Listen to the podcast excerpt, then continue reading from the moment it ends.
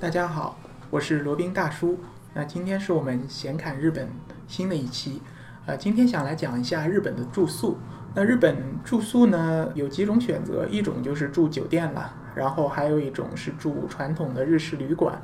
呃，还有就是住民宿，还有就是住 Airbnb。Airbnb 大多数都是呃市里面那种公寓啊，或者说这种一户建啊，就是说个人通过这 Airbnb 这个网站把它房子给租出来。罗宾去日本那么多回，住酒店是比较多的，然后民宿基本是没有住过，然后 Airbnb 住过一次，还住过一次青年旅社，就是类似于青年旅社的这种啊，也不确定是不是真的就是，那就讲讲一些个人的想法。最初去日本的时候，当然是为了省钱了，还是住的那种比较经济型的酒店。呃，就是类似像那个什么东恒啊，东恒，然后还有 Sunroot Inn，还有这种类似的连锁酒店。它的特点呢，就是价格比较便宜，大概一晚上是四五百、五六百的样子。它日本的酒店因为是按人头算的，如果是一人入住的话呢，价格是按一个人；两人入住呢，基本上就是乘以二或者打一个比较小的折。所以，如果是两位男同胞去日本住酒店的话呢，可以开两个房间。不要为了省钱而去开一个标准间，可能价格也都差不多的。呃，那种日式的这种经济型酒店呢，它的一个特点当然就是小了。呃，面积卫生间加上这个卧室，把它全部加起来，恐怕也就十平方左右。但是怎么说呢？麻雀虽小，五脏俱全嘛，就是呃，该有的都会有的。虽然都是十分的小，然后空间也很小，基本上在房间里是，你如果是那种大的行李箱，是很难把它打开来的，只能是打开一半。但是总体来说还算是比较舒适吧，最主要是干净整洁。如果是希望省一点钱的朋友，可以考虑选择这种经济型的酒店。那到后来年纪比较大了嘛，然后收入也有一些提高，那就渐渐的把呃住酒店的标准提上去了一点。住的一个比较印象比较深刻的是在冲绳住过一次逸林酒店，就叫那个 Double Tree，是希尔顿集团旗下的一个酒店，嗯，应该算是四星级吧。然后它好很多了，呃，房间也比较大。也是一个大床房吧，大床房应该是有二十平方左右，这在日本的标准来说是相当大的一个房间了。然后它的大堂也很富丽堂皇，早餐什么的都是挺不错的，是那种自助餐，都是挺不错的。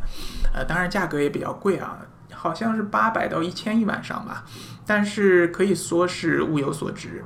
那后来还住过一些比较好的酒店，就是那种传统的日式温泉酒店了啊，这个要好好说一下。住过觉得最好的一家是在北海道，北海道阿寒湖边的有一家叫鹤雅，呃。如果是想去北海道那边玩的朋友，肯定听说过这家酒店。它是最出名的呢，就是在那个《非诚勿扰一》里面，呃，舒淇入住的那家酒店，就是鹤雅。它是在阿寒湖边，有好几家，一家是舒淇入住，那个是别墅，别墅类型的这种房间，呃，叫鹤雅比之座，比就是鄙视的比，比之座。然后它是最豪华、最贵的。当然，环境也是最好的，但有一点不大好。这个笔直座呢，可能是为了不打扰其他的客人，他是不接受儿童入住的，所以带着小孩的父母可能就没法选择这个笔直座了。那如果不去比之座的话呢，罗宾住的那一家叫鹤雅，呃，有酒里。游就是游览的游，酒是长久的酒，里是里外的里，游酒里。呃，它的风格是一种传统的日式风格，里面的服务员、服务生全都是穿和服的，然后服务是非常到位啊。进到大堂，首先他就会引到你一边，让你先等一下，然后到了时间，然后再。给你办这个入住，然后办完入住以后呢，就会有这种穿着和服的服务生，然后亲自带着你到这个酒店里面啊房间里面，然后把房间里面所有的设备都给你介绍一遍，然后这你说这个听明白了，都了解了，OK，他才会鞠个躬，然后再走。它这个里边不但是这个环境非常好，就是呃鹤雅有酒里，它里面是那种传统的榻榻米房间，它有好几个楼啊，有一个什么。本馆，然后还有别馆，还有什么其他的馆。我们这次应该是住的是本馆吧。然后是那种靠湖的湖景房，哇，那这个面积非常大，算起来全部加起来恐怕有个六七十平方吧。然后是铺着榻榻米，白天呢就是那个被子都收起来了，到了晚上就是在你们吃饭的时候，然后服务生就会在你们吃饭的时候你们看不见的时候把这个床铺全部都铺好，然后就可以在上面睡了。有酒里这家呢，它里面有好几个这个温泉，顶楼有一个，然后底楼还有一个，都是能看见湖的。呃，这个泡在里面感觉也非常爽，一边一边看湖景，一边这个泡澡，呃，泡温泉。然后它的它是里面包一顿早餐和一顿晚餐，那是非常非常的丰盛。呃，罗宾的母亲呢也是那次一块儿去了，然后直到现在他还记得那个晚餐的这个丰盛程度，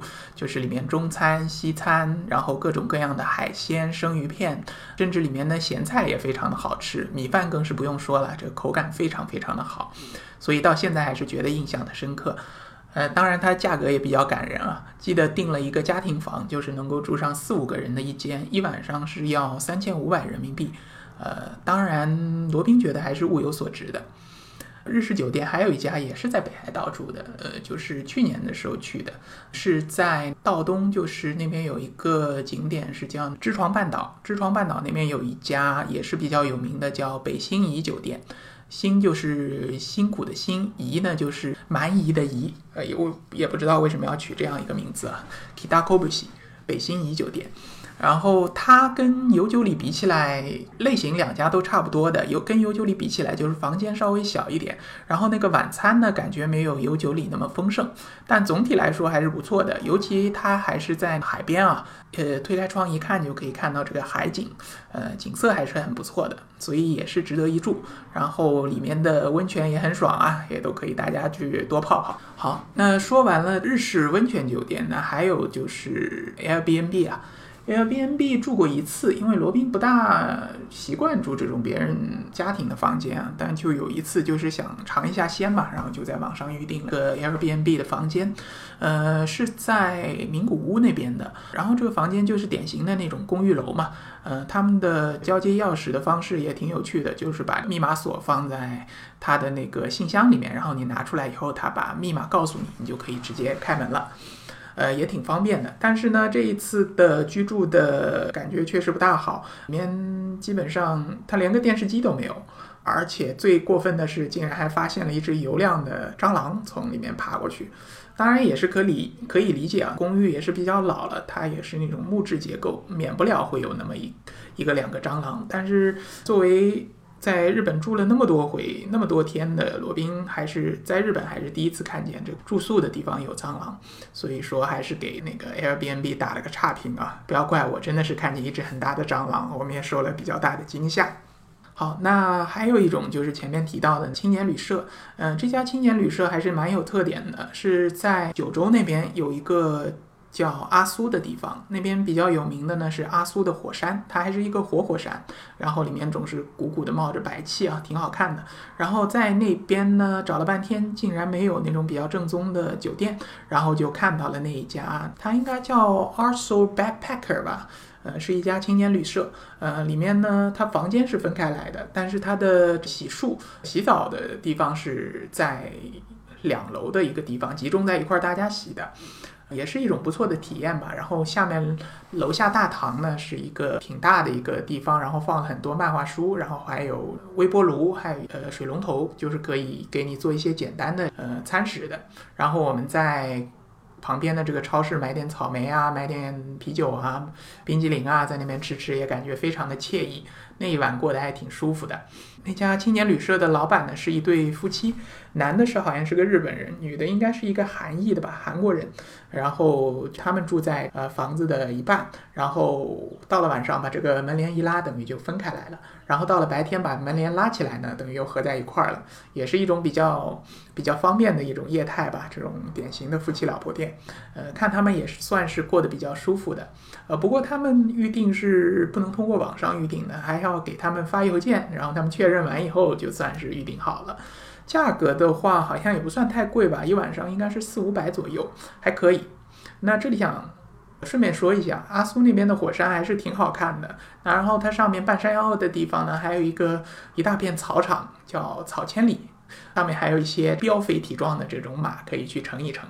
这个看上去也挺好玩的吧？就是如果是有机会去九州的话，可以考虑去阿苏那边看一看。阿苏呢，就是在那个熊本，就是那个熊本熊出名的那个城市的旁边，大概几十公里的地方吧，也不算远。坐一个叫横贯九州的一个火车就可以到了，嗯，挺方便的。好了，那今天就介绍了一下在日本的住宿啊，就是罗宾本人在日本住过的一些酒店啊、民宿啊、青年旅社啊、温泉酒店啊、宾馆啊这样的一些经历吧。如果是有想去日本旅游的话，可以参考一下。好了，那今天就先到这里了，呃，我们下期再聊。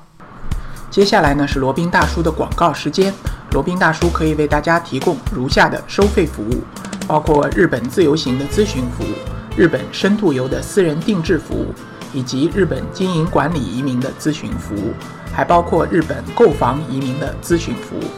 另外呢，还有另外一个领域啊，罗宾大叔还可以提供如下的服务，包括赴美生子、赴加生子的咨询服务，赴美生子城市签的代办服务，以及美国、加拿大十年旅游签证的代办服务。除此以外呢，还有三个国家的移民代理服务，罗宾大叔也可以提供。包括南太平洋小国瓦努阿图共和国的投资移民项目，可以投资移民拿绿卡，或者直接投资移民拿护照。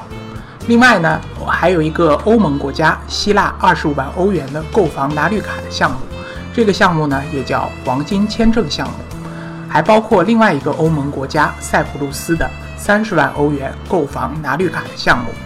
以上所有的服务呢？和罗宾大叔的独家特别干货，都可以在罗宾大叔的个人官网三 w 点罗宾大叔的全拼点 com 上可以看到。